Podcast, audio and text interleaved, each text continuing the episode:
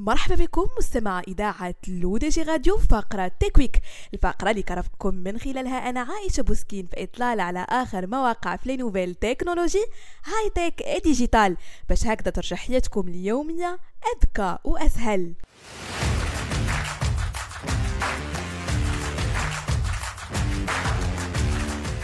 وبداية مستمعين مع شركة شاومي الصينية التي أطلقت نظارة للواقع المعزز أطلق عليها اسم ميجيا تعتمد على معالج سناب دراجون 8 وتضم كاميرا مدمجة تدعم تكبير الهجين حتى 15 مرة وتكبير البصري حتى خمس مرات. بالإضافة إلى كاميرا رباعية تشمل مستشعرا رئيسيا بدقة 50 ميجا بكسل يوفر زوايا عرض واسعة Quad Bayer pixel binning إلى جانب كاميرا periscope telephoto بدقة 8 ميجا بكسل ولنظارة ميجيا ذاكرة عشوائية بسعة 3 جيجا بايت وتخزين داخلي 32 جيجا بايت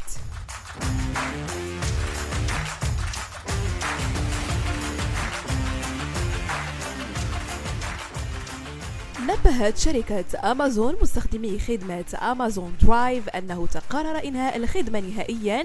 31 ديسمبر عام 2023 بعد أن ظلت هذه الخدمة على مدى 12 عاما خيار تخزين سحابي آمن لحفظ الملفات الاحتياطية. واعتبارا من 31 ديسمبر 2023 لن يتمكن جميع عملاء أمازون درايف على مستوى العالم من عرض أو تنزيل المحتوى القديم على الخدمة السحابية. وسيتوقف أمازون درايف عن دعم التحميلات الجديدة اعتبارا من 31 يناير 2023 وأيضا في 31 أكتوبر 2022 ستتم إزالة تطبيق أمازون درايف من متاجر تطبيقات ال iOS والأندرويد وينصح جميع عملاء أمازون درايف الحاليين في جميع أنحاء العالم بتنزيل نسخ محلية من بياناتهم قبل انتهاء صلاحية الخدمة.